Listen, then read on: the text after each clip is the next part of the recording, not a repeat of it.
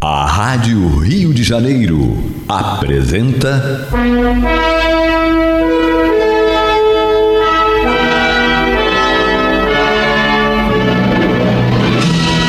Caminho do Senhor. Programa de estudos sobre a Bíblia Sagrada com revelações inéditas a respeito de muitos ensinamentos do Cristo de Deus, ainda não perfeitamente divulgados nem compreendidos. Um programa dedicado a todos os que amam o Senhor Jesus. Criação de Acácio Fernandes Moreira e Gastão Veríssimo Brandão.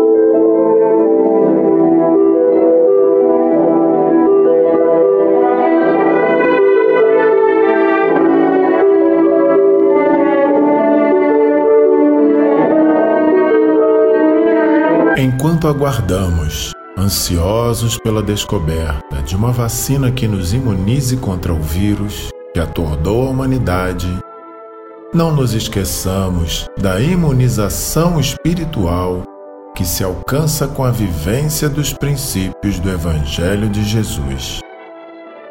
A imunização do espírito precede a imunização do corpo físico, que nada mais é do que um espelho da nossa alma.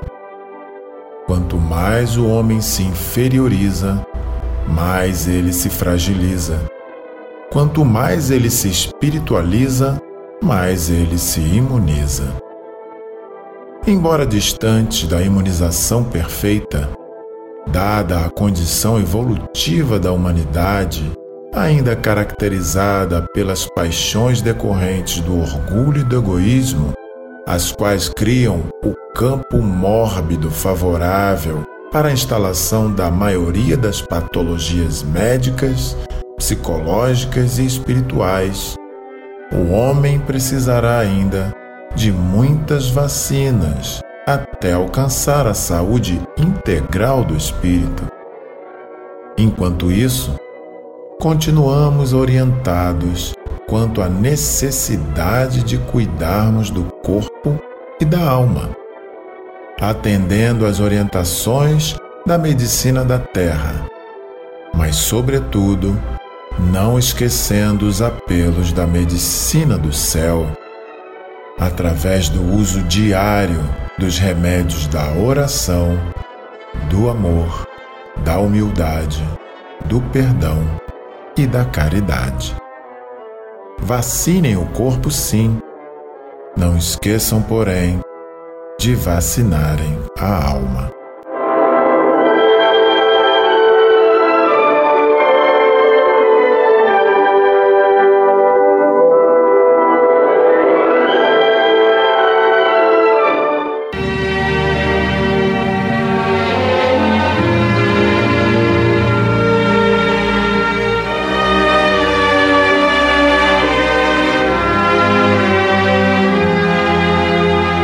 Meus amigos e meus irmãos, aqui estamos nós mais uma vez, entrando no ar pelas ondas amorosas da nossa Rádio Rio de Janeiro, com o programa Caminho do Senhor, uma onda de paz no ar.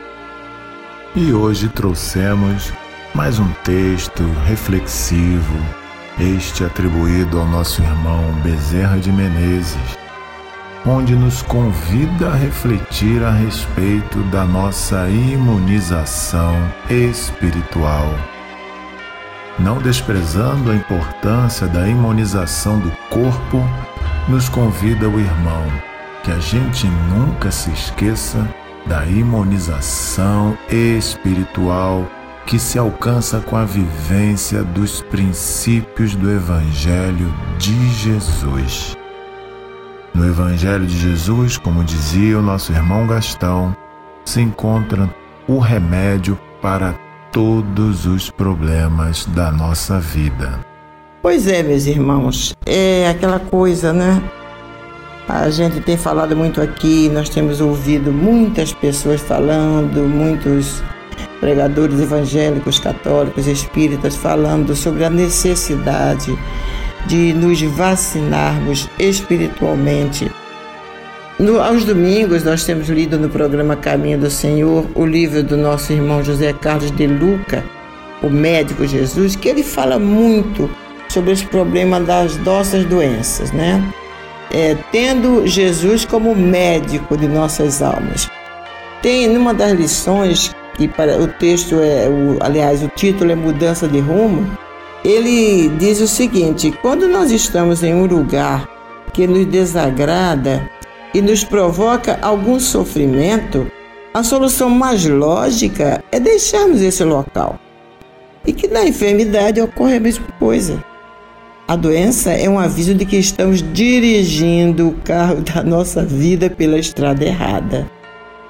Por isso, não há cura verdadeira sem mudança de estrada. Não que é, não devamos acreditar na vacina, não, não é isso. A vacina temos que tomar, nós temos que, que obedecer a todas as orientações da OMS, dos órgãos de saúde, da medicina, porque eles estão aí para isso, né?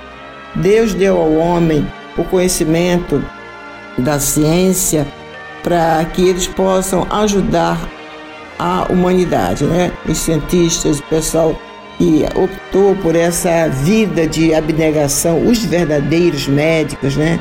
Que se dedicam à salvação, à cura da humanidade, esses são abnegados, esses realmente merecem toda a nossa gratidão, o nosso carinho. Eles estão trabalhando duro há mais de um ano para nos trazer alguma melhora. A cura, eles estão cansados de dizer através das, das mídias que a vacina não vai curar. Nós sabemos disso. Agora, por que a gente pergunta, né, meus irmãos? Por que que está tão difícil é, encontrar a cura para este vírus? Uma coisa tão pequenininha, né? Quase que invisível. É invisível aos nossos olhos, né? não é invisível ao olho da medicina, aos olhos da medicina, mas para nos nossos olhos, humanamente falando, a gente não enxerga o vírus, né? Então, por que que está tão difícil? Por que que nós estamos passando por isso? Ou melhor, para que estamos passando por isso? Então a gente olha aqui para, o que diz o nosso irmão José Carlos de Luca, que a gente está então numa. Para gente alcançar uma cura verdadeira, tem que haver uma mudança de estrada, uma mudança de comportamento, uma mudança de rumo. Temos que refletir sobre os nossos atos e caminhos sem nenhum propósito de nos julgar culpados pelo que temos feito. Não. O propósito, o objetivo único é nos tornarmos conscientes das escolhas que nós temos feito e procurar tomar uma nova estrada que nos levará ao destino da saúde e da felicidade. Então é uma mudança de comportamento, é uma metanoia, é uma mudança de mente que não, não é um, dois, nem três, nem meia dúzia, nem um milhão de pessoas que tem que ter, não, são todos os habitantes do planeta e esses vão lá 7 bilhões e 700 milhões de pessoas. É muita gente, né? Tudo bem, vamos todos nos vacinar porque precisamos fazer isso porque vai aliviar muito, vai ajudar muito nessa para que se a pessoa pegar é, adquirir o vírus, não tenha que ir para uma UTI, ficar lá entubado, ficar com oxigênio. Não, vai pegar, mas não vai ser tão forte, tão intenso. Agora, já vai aliviar muito o trabalho nos hospitais, a, a, essa, essa a luta árdua da dos médicos que sem leito para, os, para as pessoas que estão na UTI ou das enfermarias. Então, se nós realmente queremos, não queremos isso para nós, nós temos que nos vacinarmos, obedecer as regras de higiene que nos são dadas todos os dias. Em todos os canais que nós ligamos, está lá falando a mesma coisa, né?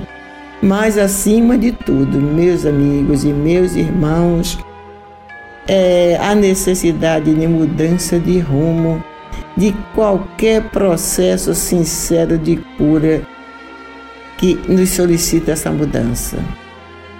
É, a gente vê no Evangelho que muitas pessoas a quem Jesus curou voltaram a adoecer. Por quê? Porque não mudaram de vida.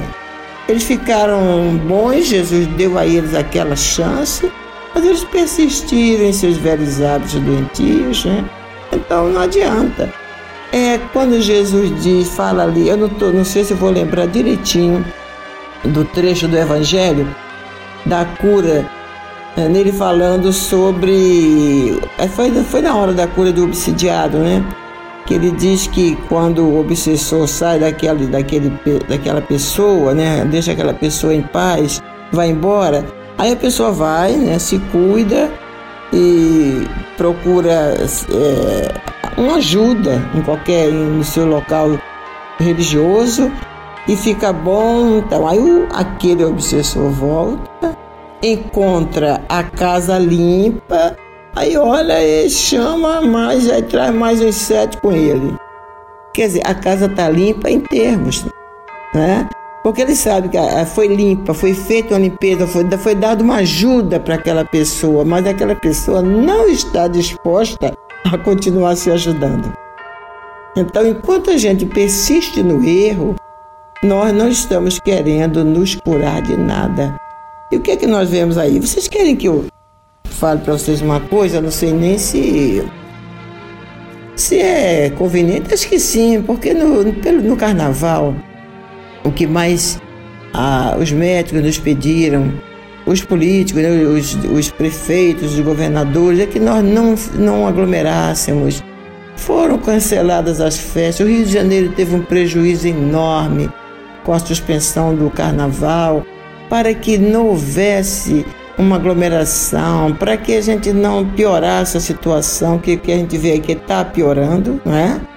Inclusive eu vi uma reportagem, não sei se é fake news, não sei, uma reportagem não, um vídeo que mandaram dizendo que a partir de agora, até o dia 20 de março, tudo vai piorar. Vamos orar para que não seja assim, vamos fazer a nossa parte, mas quando é, no carnaval, que eu liguei, ligamos a televisão, que vimos o povo na maior farra em vários lugares do país e bebendo e se aglomerando sem máscaras, dançando e numa alegria louca. Vocês sabem do que, que eu me lembrei, gente? Quem assistiu o filme Os Dez Mandamentos vai lembrar dessa passagem.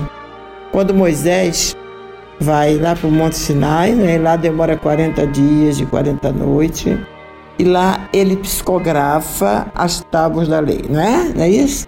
Porque aquilo é psicografia. Moisés recebeu diretamente de Jesus, de Avé. Quando ele desce, vem ali, é, Moisés está mudado, né? Tá, é uma outra pessoa, porque ficou sob a influência de, de Jesus aquele tempo todo. Nossa, então quando ele desce, que vê aquilo, as pessoas, a maioria dos hebreus entregues à, à orgia, entregues a, a, a, festas mundanas, adorando o bezerro de ouro. Gente, foi esta cena que me veio à mente quando eu vi aquilo. Parecia que não existia Covid aqui, parecia que estava todo mundo bem, quando a gente sabe que os hospitais estavam com gente doente, muita gente doente, né? E a consequência disso é o que nós estamos vendo aí, tudo voltou a piorar, né? Nós temos uma amiga lá no Rio Grande do Sul que está sofrendo muito porque a filha trabalha nessa, nessa área da saúde e tem dito para ela como, estão as, como está a situação. Tu tem um filho também da área de saúde. Eu fico impressionada, né? Assim, impressionada. Não que eu seja melhor do que ninguém, não, mas meu Deus do céu, se eu sei que se eu for para aglomerar, se eu for para as ruas, eu vou piorar, eu vou me arriscar a ficar doente e ainda vou botar em risco a vida dos, das pessoas que convivem comigo. O que, que eu vou fazer na rua? É muita falta de bom senso, de consciência, sei lá. É falta de tanta coisa, né? Então, e quando Jesus curava as pessoas, o que, que Jesus falava, né? Muitos que ele curou, é, ele, quando ele curava, ele dizia, né? Vai e não tornes a pecar. Ou seja, não voltes a errar, não cometas os mesmos erros. É, é, fique livre desses velhos hábitos doentios. Nós precisamos ter consciência de que vai custar muito menos mudar do que experimentar o sofrimento do comodismo. Né? Isso de acordo com o que diz aqui o nosso irmão José Carlos de Luca. Nenhum processo de cura se estabelece sem duas condições indispensáveis: consciência e mudança. E diz mais nosso irmão José Carlos, né? Nunca é tarde para mudar de caminho, por piores que tenham sido as estradas do erro percorridas. Jesus não desistiu de você. A doença é um chamado para voltarmos ao caminho do bem, como há dois mil anos atrás. O médico Jesus está pronto para lhe curar. E você está pronto para a mudança? É a mesma proposta que existe no texto do nosso irmão José Carlos de Lucas para a mensagem atribuída do nosso irmão Bezerra. Que nós estejamos prontos para essa mudança de atitudes, mudança de hábitos, mudança de valores, a metanoia proposta pelo nosso irmão João Batista há tantos anos. Arrependei-vos Arrepender-se com atitudes novas, não arrependimento da palavra somente, de se desculpar, né? de pedir perdão, mas de produzir frutos dignos desse arrependimento. A mudança contrária, uma atitude contrária àquela a que nós havíamos estávamos fazendo de errado. Se ofendemos alguém com alguma hoje em dia está tá na moda, né? Ofensas via rede social. Se escrevemos algo a respeito de alguém que veio a ferir a sua honra, a sua dignidade, a sua moral, que nós nos arrependamos não só pela desculpa, mas publicando um texto de arrependimento verdadeiro, legítimo para aquela pessoa. Isso é produzir uma atitude contrária ao mal que criou. E aí podemos fazer essa reflexão em tantos outros âmbitos da nossa vida em que nós nos ao refletirmos, identificarmos algum tipo de erro na nossa conduta, que nós possamos nos lembrar da conduta cristã, do arrependimento, da reforma íntima que Jesus nos propôs há mais de dois mil anos e produzir fruto digno desse arrependimento. Exatamente, Augusto. Conforme dissemos no início, né, quando começamos a falar, para que tudo isso? Por, para que estamos passando? Por que e para que? Vamos fazer duas perguntas, nós não sabemos. Uma coisa, meus amigos e meus irmãos, nós temos certeza. Deus é Pai, um Pai bondoso e justo. Ele jamais iria permitir que o mal atingisse os seus filhos se nós não tivéssemos precisando disso. Ele jamais permitiria. Então, se está aqui um vírus, se a humanidade em peso, gente, não é um país.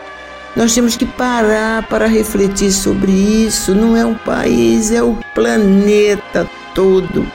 Uns países mais, outros menos, mas todo o planeta está sofrendo com isso. Então, se está acontecendo, tem que haver uma causa, um porquê ou um para e um para quê. Nós só sabemos de uma coisa, disso nós sabemos, não somos injustiçados. Não somos vítimas de ninguém. Não somos vítimas de país A nem de país B. Nós somos vítimas dos governantes. Não. Costumamos dizer aqui que a injustiça existe, mas que não existem injustiçados. Nós não somos injustiçados. Não vamos querer culpar o sofrimento pelo qual está passando a humanidade, é, alguém, pegar alguém ou um país e dizer, é, foi tal foi tal país que foi culpado, foi o, o governante de tal país não cuidou da, como tinha que ser. Não, não, não, não.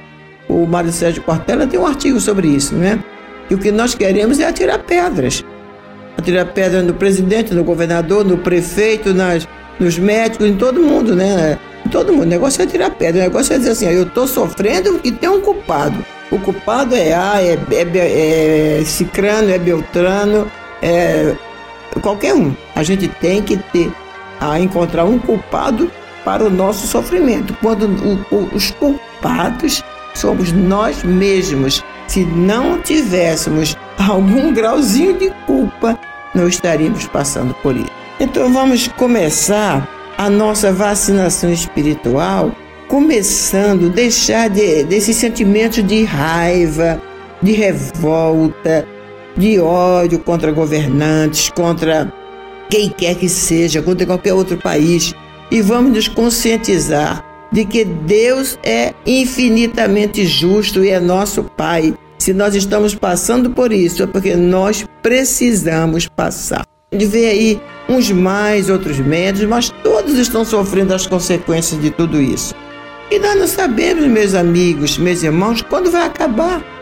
Nós não sabemos quanto tempo ainda temos é, para isso tudo. Agora, pode demorar mais ou demorar menos, vai depender de cada um de nós, vai depender exatamente dessa vacina na alma que todos nós temos que nos aplicar.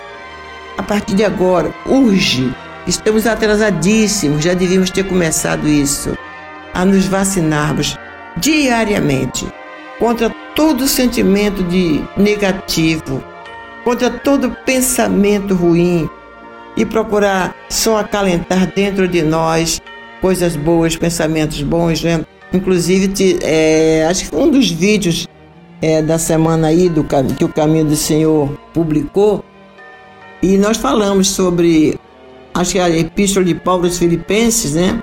Que Paulo nos aconselha que tudo que é verdadeiro, tudo que é respeitável, tudo que é justo, tudo que é puro, tudo que é amável, tudo que é de boa fama, se alguma virtude há e se algum louvor existe, seja isso que ocupe o nosso pensamento.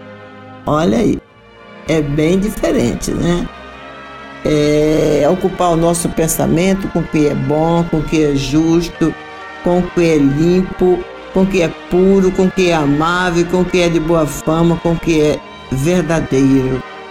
É isso que nós temos que fazer. Isso é vacinar a alma. Né? Isso é nos vacinar a alma. Então, vamos nos preparar para isso. Aí, quando vier a vacina, quando formos tomar, quem ainda não tomou a vacina, né? Eu devo estar perto de tomar a minha, vou esperar a data. Quando nós formos nos vacinar, vacinar a matéria, aí essa vacina vai fazer muito mais efeito se nós estivermos com a mente e o coração mais amenizados, mais limpos, mais leves, tá bom? Olha, nós vamos fazer um pequeno intervalo, nós vamos voltar já já com o estudo de hoje, né? E desde já eu já vou falando que o estudo de hoje, às quartas-feiras, nós estamos estudando Atos dos Apóstolos. Hoje vai ser o capítulo 6, versículos 8 a 15. O primeiro programa, se eu não me engano, são dois. Dois programas deste, destes versículos. Até já.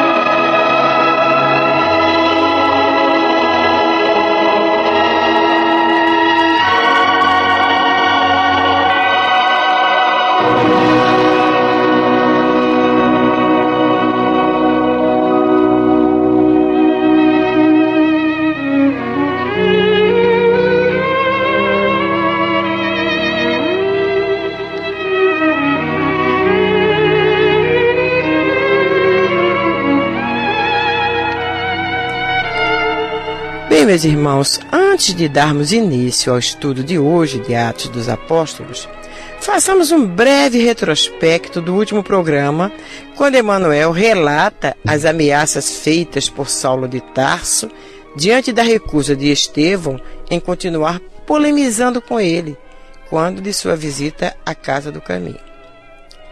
Na ocasião, disse Saulo irritadiço, referindo-se não só a Estevão, mas também aos apóstolos.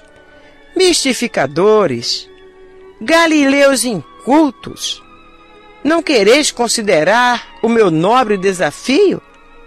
Pois bem, saberei vingar a lei de Moisés, a qual se tripudia nesta casa.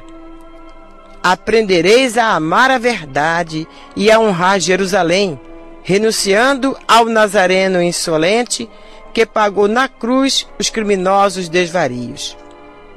Recorrerei ao Sinédrio para vos julgar e punir. O Sinédrio tem autoridade para desfazer vossas condenáveis alucinações. Pois bem, passado alguns dias, tomavam-se em Jerusalém providências para que Estevão fosse levado ao Sinédrio e ali interrogado sobre a finalidade pretendida com as prédicas do caminho. Dada a intercessão conciliatória de Gamaliel, o feito se resumiria a uma discussão em que o pregador do caminho definisse perante o mais alto tribunal da raça os seus pontos de vista doutrinários, a fim de que os sacerdotes na condição de juízes e defensores da lei, expusessem a verdade nos devidos termos. Pois bem, o convite chegou à igreja humilde do caminho. Mas Estevão se esquivou, alegando que não seria razoável discutir em obediência aos preceitos do Mestre. Saulo, a seu turno, não poderia obrigar o antagonista a corresponder ao desafio, mesmo porque o sinédrio só poderia empregar meios compulsórios no caso de uma denúncia pública, depois da instauração de um processo em que o denunciado fosse reconhecido como blasfemo ou caluniador. Ante a reiterada recusa de Estevão, o doutor de Tarso exasperou-se.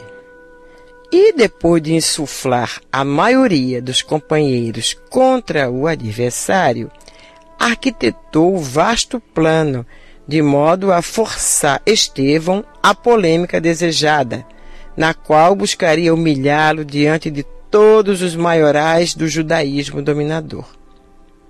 Foi então que, chamando um dos seus amigos serviçais, falou-lhe em voz baixa: Neemias, necessito que denuncies como blasfemo e caluniador em face da lei um falso taumaturgo chamado Estevão.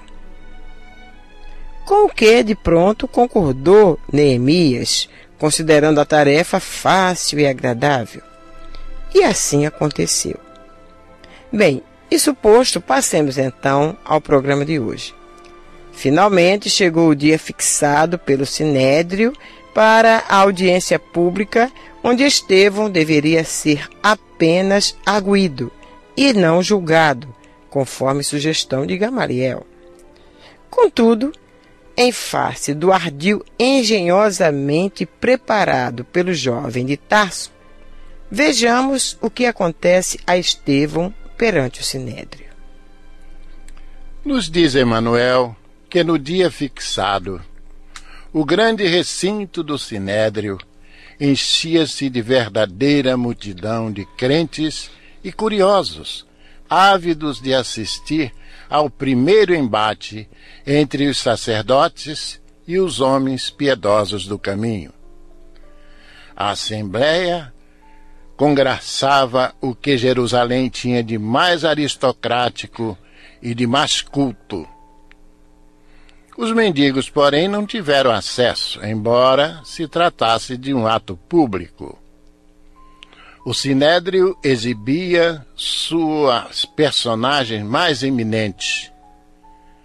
Compreendendo a acuidade intelectual de Estevão, Saulo queria fornecer-lhe um confronto de cenário em que dominava o seu talento e a igreja humilde dos adeptos do carpinteiro de Nazaré. No fundo, seu propósito radicava na demonstração de superioridade, afagando ao mesmo tempo a íntima esperança de conquistá-lo para as hostes do judaísmo. Por isso, preparar a reunião com todos os requisitos de forma a impressionar-lhes os sentidos. Estevão comparecia como um homem chamado para defender-se das acusações a ele imputadas, não como prisioneiro comum obrigado a acertar contas com a justiça.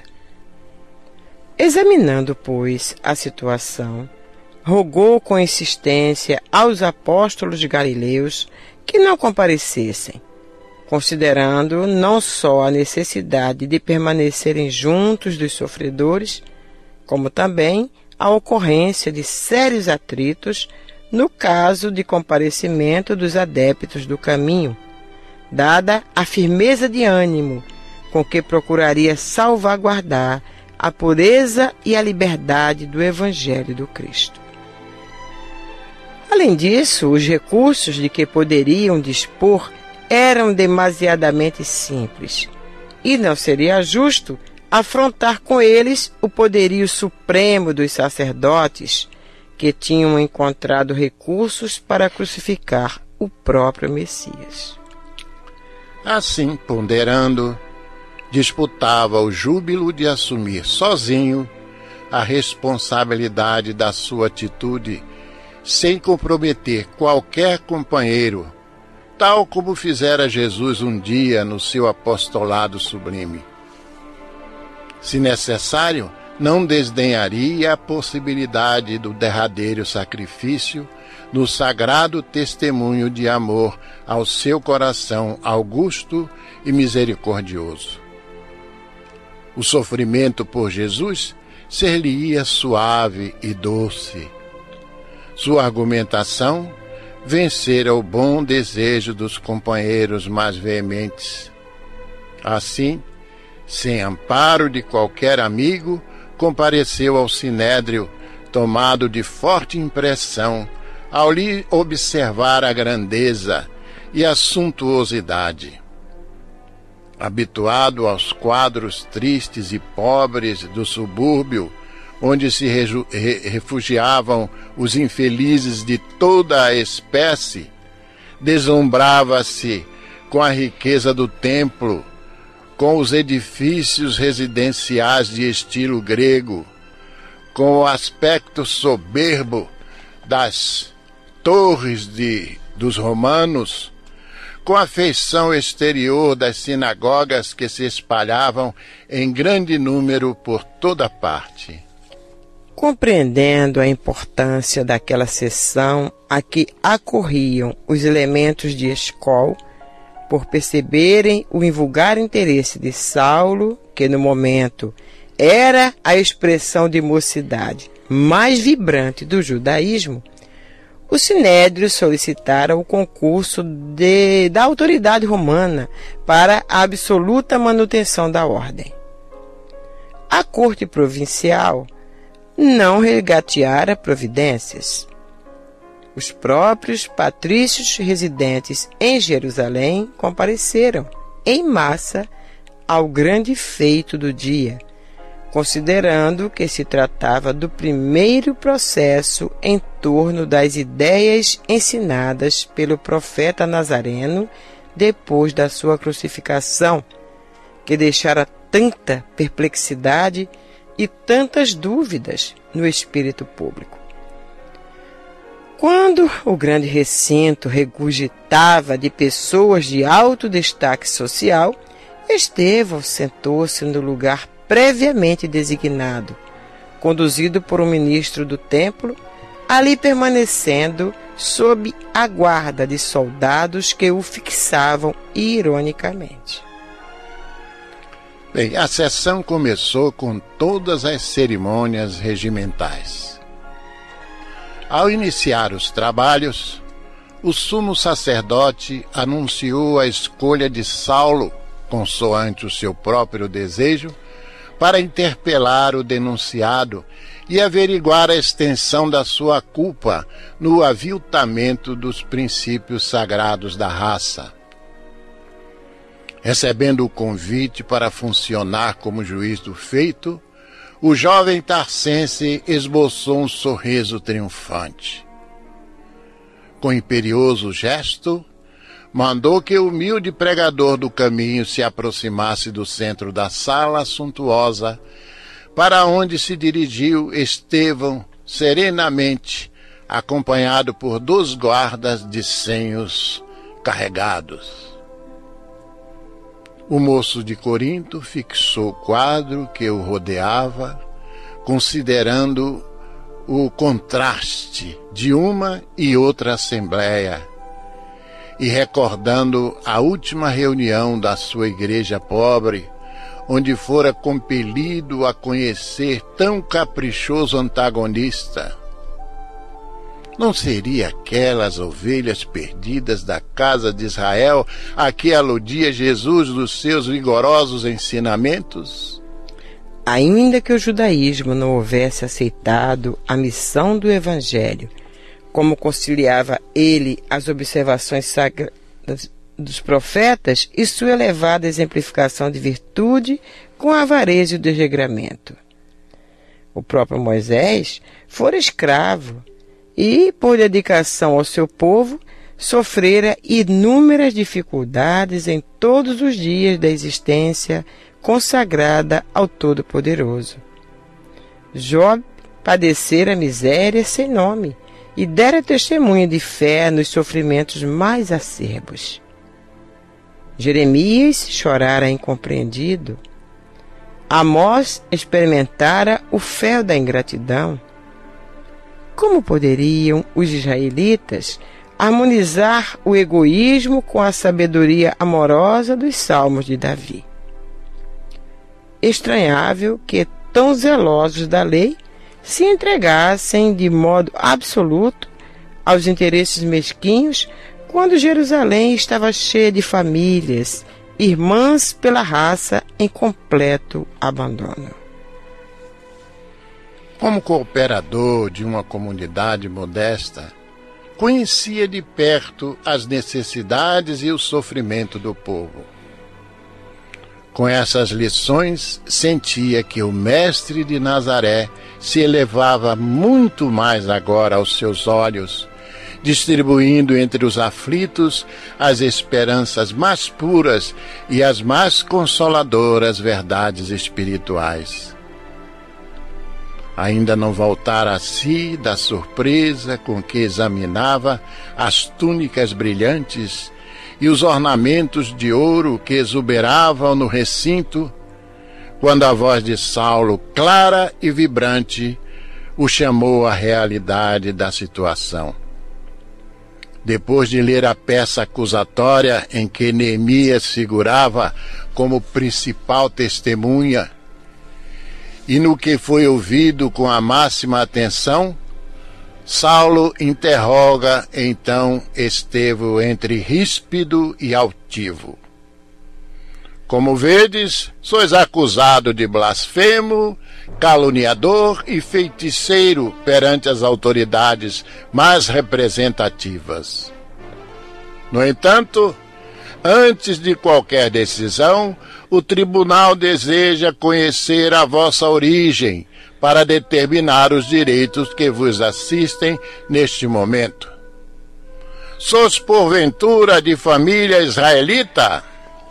O interrogado fez-se pálido, ponderando as dificuldades de uma plena identificação caso fosse indispensável, porque vocês se lembram que o nome dele era é Gesiel, né? Então ele ficou preocupado, né, Gastão, que, de ser identificado ali como o Gesiel que havia sido preso e, e, da, e, ficou nas galeras e que foi liberto por um oficial romano. Né? Então, mas ele respondeu firmemente: Pertenço aos filhos da tribo de Isacar. O doutor da lei surpreendeu-se ligeiramente, de maneira imperceptível, para a Assembleia e continuou: Como israelita, tendes o direito de replicar livremente às minhas interpelações. Todavia, faz-se mister esclarecer que essa condição não vos eximirá de pesados castigos, se perseverardes na exposição dos erros crassos de uma doutrina revolucionária cujo fundador foi condenado à cruz infamante pelas autoridades deste tribunal, onde pontificam os filhos mais veneráveis das tribos de Deus. Aliás, apreciando por suposição a vossa origem, convidei-vos a discutir lealmente comigo, quando do nosso primeiro encontro na Assembleia dos Homens do Caminho.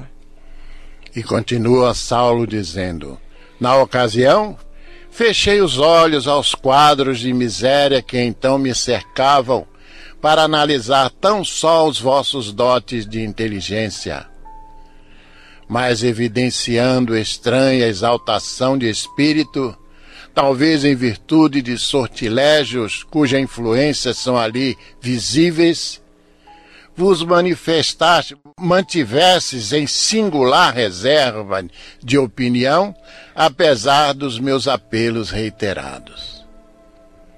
Vossa atitude inexplicável deu aso a que o Sinédrio considerasse a presente denúncia de vosso nome como inimigo de nossas ordenações. Sereis agora obrigado a responder a todas as interpelações convenientes e necessárias. E eu espero reconheçais que o título de israelita não vos poderá livrar da punição reservada aos traidores de nossa causa. Bem, meus irmãos, hoje ficamos por aqui. No próximo programa, acompanharemos o interrogatório propriamente dito, com as perguntas formuladas pelo doutor de Tarso e as respostas de Estevão. Então, até lá!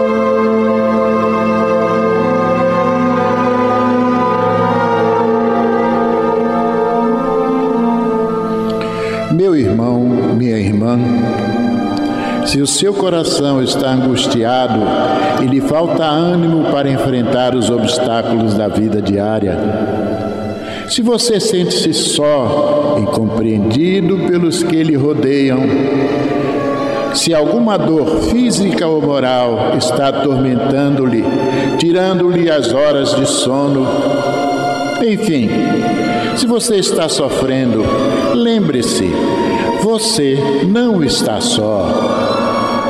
Mestre da vida nos disse: Eis que eu estarei convosco todos os dias, até a consumação dos séculos. Neste exato momento, milhares e milhares de pessoas sintonizadas nesta emissora se unirão em prece. Entre nesta corrente Existe em seu íntimo um lugar de paz profundamente silencioso, onde você pode comungar com Deus e encontrar forças necessárias para vencer este momento difícil.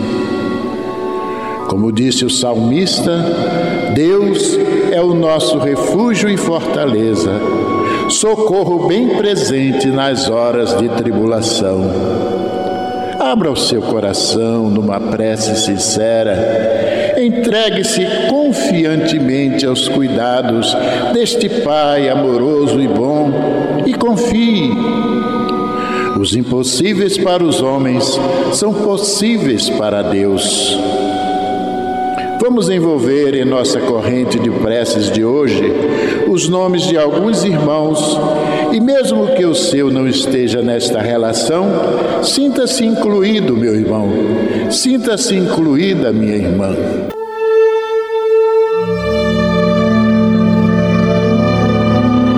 Sebastião Teixeira da Silva, Odair Marinho da Silva, João Varvar Simões, Osvaldo Malta Marini, Carlinhos Conceição, nossa irmãzinha Rosa e seu companheiro Carlos Alberto Amaral dos Santos, que voltou à pátria espiritual, Gilberto Bote Ribeiro, Antônio Rômulo Queiroz de Figueiredo, Jorge Gomes dos Santos, Sônia Regina Ferreira da Silva, Ana Carolina Marques dos Santos, André Luiz Rigueto, Maria Auxiliadora Rigueto, Elton Eloim Rocha Araújo, Odete Felizardo de Aquino Neves, Irene Bludene Santos, Nilceia Pinheiro Bernardo, Miquelina dos Santos Lima, Sandra Helena dos Santos Lima, Alcino da Rocha Tristão, Cíntia Helena Lima Reis, Priscila Paula Lima Tristão, Rosinéia Maria, João Pedro Lima Ferreira Neves, Maria Clara Lima Ferreira Neves, Valentina Lima, Renata Lanes Dias Santos, Plínio Borges da Silva, Cristiane Franco Borges da Silva, Mirtes Monegalha Lomeu, família Borges, família Monegalha, família Lomeu, Priscila da Silva Pereira e todos os irmãos cujos nomes se encontram em nossos pensamentos e em nossos corações. Todos vocês, meus irmãos, que enviaram seus nomes para a nossa corrente de preces, vocês estão sobre a nossa mesa de oração, estão em nossas reuniões. E os que não saíram hoje, com certeza sairão na próxima semana, mas todos estão incluídos em nossos pensamentos e no coração do nosso Mestre Jesus. Vamos falar com Jesus.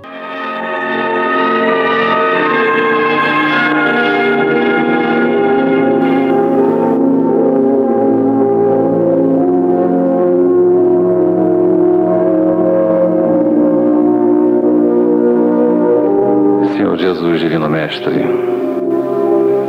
Pedimos as tuas bênçãos, Senhor, e que tua paz, Senhor Jesus, estejam com todos aqueles que choram a perda de seus parentes. Que todos os que sofrem, Senhor Jesus, seja qual for o motivo, possam ter neste momento a consolação que vem de ti. Que a tua paz e o teu amor esteja com todos os nossos ouvintes, agora e sempre.